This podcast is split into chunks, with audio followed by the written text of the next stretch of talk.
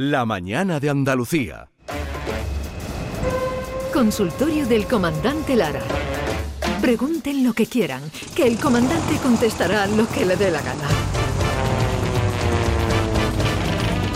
Qué lujo tenemos nosotros aquí en nuestro programa, Bueno, querido David. no lo tiene ninguna emisora de radio. No lo ¿eh? tiene ninguna emisora de radio. Tenemos a- al juez Emilio Calatayú, que tiene su propio consultorio aquí todos los miércoles. Y también los miércoles coincide con el consultorio del comandante Lara. Que ya sabes tú que se sabe un poquito lo que le pueden preguntar, porque ahora vamos a abrir los teléfonos, pero Sí. nunca se sabe por dónde va a salir. Claro. Por Eh, petenera, por bulería. por donde quiera. 679 40 200. Ya pueden dejarnos sus preguntas si quieren hablar con él. Comandante Lara, buenos días. Hola, buenos días, Maite, ¿qué tal? Y David Algo y David Gallardo, que Hola, está ¿qué aquí. tal? También, Hola, David Gallardo. Y Buenos Andalucía, días. ¿Cómo que estáis? Es la tierra más grande del mundo. Pues mira, estamos enteros, que no es poco. Sí, Eso está muy bien. Con un solecito y también por aquí, por, por los Jereles, por Jerez, un solecito muy bonito también. Esta que- mañana por aquí ha amanecido con una neblina, pero ya Sí, se ha- ya- sí, a la- ya- la- la- lo también, llaman ¿no? calima, lo llaman Sí, calima. una ¿no? calima. Ahora lo- los meteorólogos. Sí, pero ahora no, me estoy asomando a la ventana y está el día precioso, Sí. está la tarde para darse un buen paseíto. Calima tiene nombre de, de cantante de reggaetón, ¿verdad? eh? Ca- Calima. En otros pueblos le llaman la, la paloma. ¿Ha caído una paloma? Ah, Sí. Qué sí. bonito. Y aquí, también he escuchado yo, decía personas mayores, que, que está el cielo enzorronado. Enzorronado. A mí me gusta mucho decir, eh, comandante, me gusta mucho color de hormiga cuando está negro Color el de cielo. hormiga, ¿Y Color de- hormiga. y de panza burra? De panza, eso lo dicen en, lo- en la mm, culebrones sudamericanos y dice color de Sí, hormiga. y, cuando está, y cuando está así rojito, así el Sí. cielo, que, que está planchando la La Virgen. Virgen. Eso también me ha hecho a mí siempre Oh. mucha ilusión Qué escucharlo. Y me ha gustado mucho ¿verdad? Sí, es verdad. Qué, eso qué me lo decía- metáfora, qué Me lo metáfora. decía mi madre también. Tenemos ya llamada. Tenemos ya eh, mensajes, Oh, vamos, mensajes, mensajes de, de nuestros oyentes que le quieren preguntar cosas al comandante Lera. Venga, vamos. Qué Hola, buenas tardes. Una preguntita, comandante. Mira, eres un fenómeno. Si un tren sale de Barcelona a Madrid tarda cinco horas y de, Mar- y de Madrid a Barcelona tarda cuatro, ¿a cuánto está el kilo de mortadela con aceituna, comandante? Qué buen invento la, la mortadela con aceituna, ¿verdad? Bueno, la mortadela en sí está buena ya, pero si le, si le añaden esos trocitos así de, de, de aceituna y... Esos tropezones, y- ¿no? en, en el cortecito, esos toppings, ¿no? Que lo llaman ahora los modernos, los millennials. Un topping. Anda, llame, ¿un topping de qué? Un, un tropezón de, de aceituna, un cachito de aceituna. No, tiene topping, anda ya. Pero ¿por qué aceitunas y no jamón o Hombre, salchichón? porque mortadela con jamón ya iba a No, ser un poco redundante. La, la aceituna no sé, ¿qué le da? ¿Sí? Le da, sí, sí, es que mortadela con aceituna. Se acabó. Ya tú, tú empiezas a sacar otros inventos, ya tú quieres ya innovar y va a, me- va a meter la pata. Tú le quieres meter a la, a la, a la- a la Nocilla. mortadela. O ponerle piña a, la- a pizza, ¿verdad? es Esto, del mismo esto, esto nivel, son más o menos. tonterías, sí, sí, Yo claro, estoy seguro que al comandante le gusta más una tostada con aceite y que, que tomarse una mortadela. Sí, es más, sí, creo que no la has probado nunca, ¿no? La mortadela con La aceituna. mortadela, la mortadela con aceituna no, no, no es una cosa que a mí me haya llamado. Mira, ni el chope, son de los embutidos, la, la mortadela y el chope son las cosas que no. Mira, el mira. chope, mira, el chope. Era jamón sí, ¿no? Hubo, hubo una época en la que me gustaba el chope de lata. El chope de lata este que iba tú allí y le decía a tu de la carnicería, mira, el chope de lata y le daba el to- el Cuarto dos mitad. le daba dos toques en el culo de la lata y pla, pla, y salía y te lo cortaba con la cortadora esta, que era cuadrado. Normalmente era cuadrado, el chope de lata era cuadrado y el otro es redondo, normalmente. Pues el chope de lata sí me gustó una época, pero también lo fui dejando ahí en, en el olvido. David. Vamos con alguna noticia. Venga, Una vamos. empresa online lanza el papel higiénico con la cara de tu ex. Vale 9 euros cada rollo y por poco más de un euro extra se puede añadir texto. La compañía también ofrece la posibilidad de imprimir equipos de fútbol, políticos. Por favor. Puedes imprimir hasta 100 caracteres. La cara de tu ex, has dicho, ¿no? La cara de tu eh, no veas, para Para limpiarte con ella, ¿no? para limpiar tercerete ahí con, con una persona que al final bueno la- hay ex que pueden quedar bien no hay vamos de hecho hay que quedan bien una relación amistosa pero claro los que han te- han tenido turbulencias y ha tenido un problema gordo ahí Como los Saez. como los Saez por ejemplo como este esta historia que estaba una mujer con vamos con su amante eh, en la cama liados los dos allí zumba la castora y de repente pues oyeron que se escuchaba la puerta abriendo ay mi marido mi marido claro esa mujer descompuesta levántate ligero corre corre y mira, quédate, quédate ahí en pie en la esquina. ¿Qué está diciendo, chiquilla? Quédate ahí, quédate ahí. Y se queda quieto en la esquina y ahora va esta mujer y coge aceite Johnson y le echó aceite Johnson por todo el cuerpo y saca también la mujer de un, de un cajón un bote de polvos tarcos y empieza a porborearlo después de, de embadurnarlo de aceite, los porborea y se quedó así blanco ahí, claro. Y le dice, no te vayas a mover, ¿eh? no te vayas a mover hasta que te lo diga yo, ¿eh? Hasta que te lo diga no te muevas. Tú simula que eres una estatua.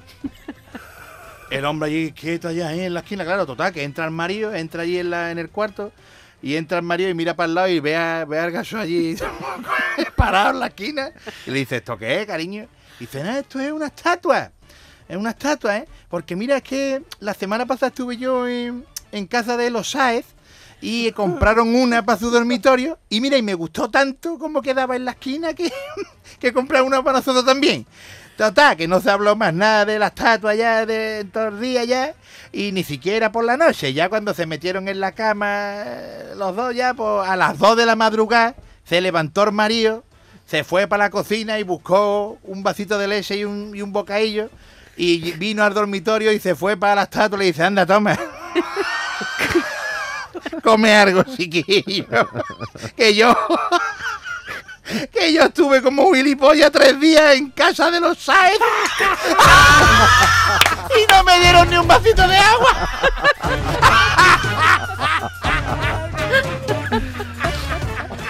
Qué bueno. Oh, hay que ver eh, estatuas que se ayudan mutuamente. Pero yo me habría ido. No si, coló, ¿eh? si No el tío coló. se acuesta a las 2 de la mañana, yo cojo y me quito de en medio y no, me No, quedo ahí haciendo las claro, tablas. estaba ahí Allí encerrado en el dormitorio, claro, no, tenía que pasar por todo el salón, claro, y dijo el otro, yo me quedo aquí. Pero bueno, el otro fue solidario. 679 40 200. Eh, buenas, buenos días todavía. Una pregunta para el comandante Lara. Vamos a ver, ¿tú alguna vez has sido guapo? Porque todo el mundo cuando somos chicos decimos, ¿qué, qué niño más guapo? Yo No, estoy seguro con que tú te dices a ti mismo que yo que soy muy feo, ¿verdad? Que tú tienes que tener tu tirón. A ver, no como yo, que me compré una muñeca hinchable que, que hasta la muñeca a mí me quería como amigo. Fíjate cómo soy yo también. Nada, un saludo ahí a toda la peña. No, yo ya lo he dicho ya que yo soy guapo asintomático. Yo. yo no la. Yo soy guapo, pero la gente no lo ve. No igual que. Tanto que se habla de asintomático ahora. Claro, no, yo tengo la cara para descambiarla. Yo soy más feo que, Modri mojado. Más feo que Modri mojado. a ti te gusta también decirlo, pero hombre, yo qué sé, un, un gitano. Tú ahora no, pero antes cuando peinaba. Ah, bueno, cuando peinaba dorados rizos, color maíz azotado por el viento, pues mira, tenía. mi ¿Usted era conque. rubio? ¿Era rubio? Sí, sí, rubiasco, un gitano rubio. Yo he visto fotos sí. tuyas que parece el principito, ¿eh? Bueno, sí, sí, he tenido un momento, claro. ¿Como pero- Griezmann? Pero claro, Como me he ido. Griezmann gitanao. El príncipe de Bequelá, era yo. Me las comía, los paquetes de dos en dos me los comía, mojado en leche. No, hombre, que sí fue guapo. Y, Sí, y hombre, tiene su sí, hombre. Lo que pasa es que, claro, fui, vamos, fui viniéndome abajo, me he denigrado un poco, me he dejado de ir. Y mira, aquí estamos. No, pero tiene unos ojos muy bonitos, Luisito. Yo tengo unos ojos muy bonitos, sí, tengo unos ojos. Es lo único, hombre, algo bonito tiene que tener algo, ¿no? Pues ya yo sí, yo roneo de ojos. Tengo unos, unos Era, ojos, o un sea, celestito, un verde mar, así que. Eras el Alfredo muy Landa de, seductor, muy de seductor. Jerez durante una Pues etapa, ¿no? Resultan hipnóticos. ¿eh? Sí, sí, durante una Era- etapa el, fue el Alfredo Landa. el Alfredo Landa, no sé yo si es un piropo, ¿no? Mm. No, sí, hombre, que nada claro, por la, re- la revolución internacional, Hombre. Luis. Luis en el mundo Alfredo Landa internacional. en Benidorm y en, y en Exacto. Málaga. Sí, ¿no? Alfredo- Era un bicharraco, pasaba con la sueca y eso. Pero muy guapo no era. Hombre. Alfredo Landa tenía en el pecho más pelo que, que- que- parece que tenía Tina Turner de espalda. ¿eh?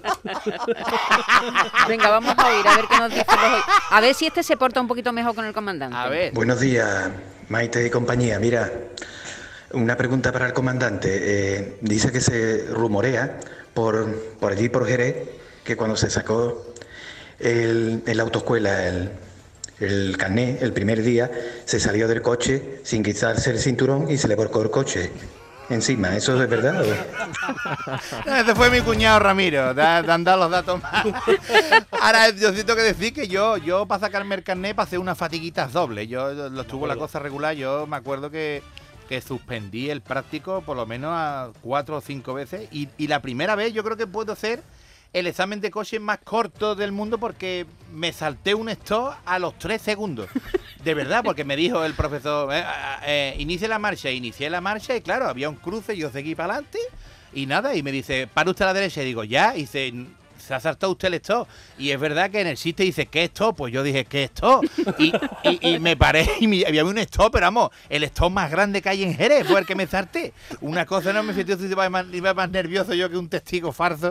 Y claro, Cuando lo- luego se sacó el carnet de conducir era muy divertido ir en su coche porque podría haber 40 o 50 peluches. Sí. ¿Ah, sí? Sí, sí, sí, había ¿Y eso 40 o por qué? 50 Qué peluches. tierno, Yo tenía ¿no? un Peugeot 206 y lo tenía eh, cargado de peluche, sobre todo de, de todos los personajes que me gustaban a mí de, de los animados. Barrio Ah, que no era, Sésamo no era y de para Barrio niños ni Sésamo, de nada. No, ¿eh? no, no, él, no, era para para él. mí, era para mí. Los Fraggles, el Barrio Sésamo, eh, Coco, el otro, los- el muñeco de no sé qué, estaban allí puestos todos y era una locura, claro. Siempre me paraba la Guardia Civil en los controles eh, porque decía, este tiene que llevar los muñecos algo.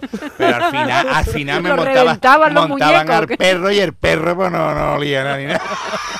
De A verdad ver. que no llevo nada, llevo muñecos. Esto es ejemplo de trabajo. Una mujer de 100 años lleva 50 en el McDonald's y no tiene intención de jubilarse, Luis. Dios, Sí, sí. 50 años trabajando Se, en se llama, Madrid. se llama Schuster de apellido, como el entrenador del Jerez. Lógicamente, macho, es mi tía, mi tía, mi tía. Ilric. Ulrich. Eso me recuerda, Luisito, a, a las tres hermanas que tantas sí, veces sí, cuentas. sí, eh, te- había tres hermanas eh, de edades comprendidas entre 96, 94 y 92 años y vivían las tres juntitas en una casa y una noche, por la de 96, pues, empezó a llenar la bañera para pegarse un bañito y cuando metió un pie, eh, una pierna dentro de la bañera, se quedó paraje y dijo... Ay, Dios mío, ¿alguien sabe si me estoy metiendo o me estoy saliendo de la bañera? Y empezó a chillar, hermana, yo que estaba entrando o estaba saliendo de la bañera. Y le responde desde abajo la hermana de 94 años y le dice, no sé, espera, déjame que voy a subir.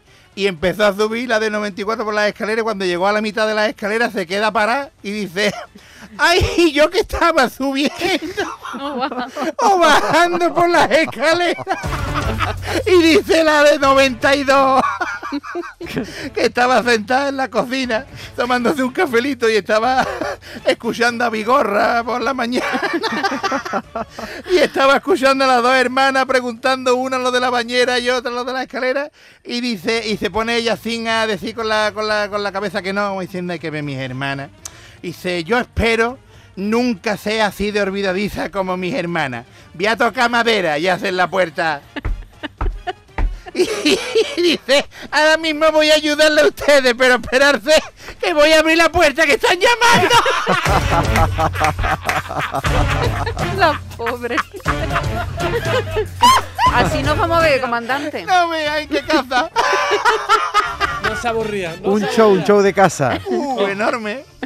Oye, lo que sí me he quedado alucinado, Luisito, es con lo de los 30 kilos de naranja.